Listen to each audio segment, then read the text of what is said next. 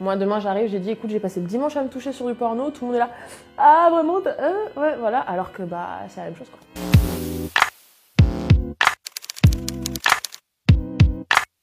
Bonjour à tous, je m'appelle Camille, j'ai 22 ans et euh, je suis l'auteur d'un compte Instagram qui s'appelle Je m'en clito, qui a pour but d'abattre vraiment euh, tous les tabous sur les femmes, que ce soit la sexualité, euh, les règles, la masturbation, le porno, les coups d'un soir. Tout ça de façon plutôt cash, humoristique et absolument sans filtre. Enfin, moi je sais que personnellement j'ai envie de désacraliser cette espèce d'idéal féminin, perfection de femme qui a son bikini rose, qui est épilée absolument tout le temps, qui a pas un petit recoin de sa cuisse où il y a de la cellulite et de la vergeture, enfin parce que ça n'existe pas quoi.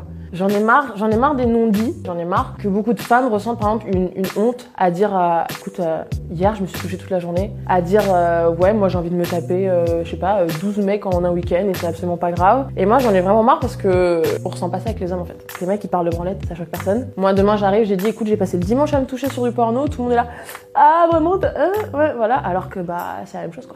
Mais encore une fois, c'est une question de société qui t'impose un espèce de modèle de femme et ça inclut tout ça. Je pense que les règles et la masturbation, ça reste euh, pépite.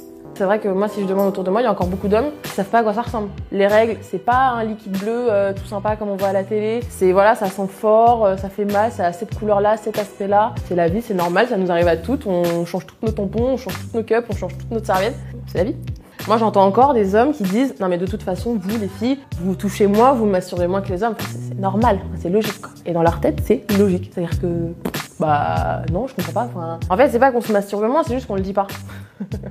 Mais concrètement, euh, je suis même persuadée que moi je me masturbe plus que certains de mes amis hommes quoi. On a presque toutes découvert qu'il y avait un plaisir à ce niveau-là, euh, comme ça quoi, avec le doudou, la couette, l'oreiller, euh, en faisant du cheval, voilà. Et ça, ça s'appelle le humping en fait. C'est vrai que souvent les jeunes, le premier rapport au sexe qu'ils ont, c'est le porno. C'est un des gros problèmes de l'éducation sexuelle. Il n'y a rien d'éducatif dans le porno. On n'apprend pas à comprendre le corps d'une femme en regardant du porno. C'est deux mondes. Il y a le cul dans la vraie vie et après il y a le porno et ça a absolument rien à voir. Donc regarder du porno pour voilà des moments bien sûr. Mais partir du principe qu'on va regarder du, qu'en regardant du porno, on va apprendre des choses, non, là non. Ça reste du, monde du fantasme, quoi. Un rapport ne veut pas forcément dire pénétration. Ça aussi, je pense que on associe toujours les deux. Rapport, euh, moment intime égale euh, zizi dans euh, des êtres. Alors que absolument pas. Il y a tellement plein d'autres trucs qu'on peut faire. En fait, quand ça va pas et que on l'a pas dit, on a envie que ça se finisse vite.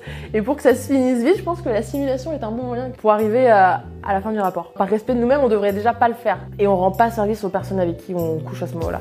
Parce que aussi bien les mecs qui sont persuadés que c'est voilà, des coups d'enfer et du coup bah ils vont faire la même chose. Que ce soit avec nous, hein, la prochaine fois, avec la prochaine et tout ça. Et nous, bah en fait, euh, on n'a pas pris notre truc. On a toujours parlé des hommes, des hommes, des hommes. Et puis les femmes, moi je trouve la plupart du temps elles ont été au second plan. Et on commence là maintenant, je trouve que voilà, 2016, 2017, 2018, 2019 à en parler de plus en plus. Et on parle en fait de la femme dans tous ses aspects. Et c'est vrai que je pense qu'en le disant de façon humoristique et euh, façon un peu punchline cash, le message il passe tout de suite mieux quoi. Si la libération de la femme euh, se joue vraiment sur les réseaux sociaux, c'est quand même assez dingue. Après d'un autre côté, moi je trouve que c'est vraiment super bien parce que c'est efficace, c'est rapide. Aujourd'hui tout le monde est sur Instagram. Je pense qu'il y a eu des éléments déclencheurs. Je pense que MeToo n'y est pas pour rien justement. Des comptes comme Tajoui qui elle a été vachement euh, précurseur de tout ça. Et plus il y a de comptes, plus il y a de personnes au courant, plus on en parle, plus on va faire évoluer les choses. C'est-à-dire que moi on m'a parlé de règles quand j'étais en sixième et après on m'en a plus parlé.